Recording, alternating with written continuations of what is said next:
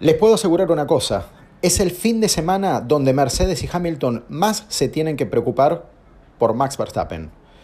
Porque hasta ahora tenía el condicionante de que las dos carreras anteriores habían sido en circunstancias no naturales, circuitos callejeros, llenos de paredes, de curvas de baja velocidad, de curvas muy cerradas, de lugares muy angostos.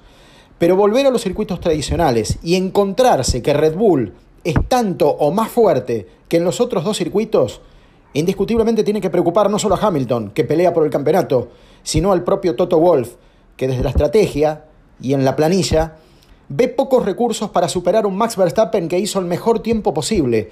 Él solo, en su intento de Q3, bajó la línea de un minuto 30 que parecía imposible. Llegó a 1.29.990 y con un dato adicional.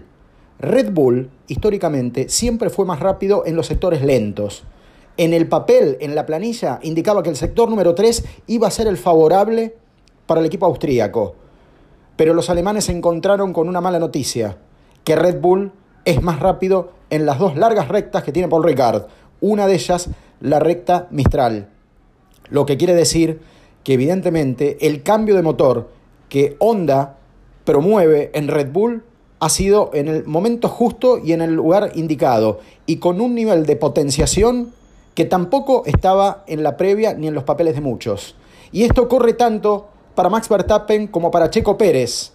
A pesar de eso, la paridad de fuerzas está mucho más manifiesta este fin de semana, porque claro está, el segundo lugar de Valtteri Bottas y Lewis Hamilton, los dos Mercedes a las sombras de Max Verstappen hablan de un equipo alemán parcialmente recuperado.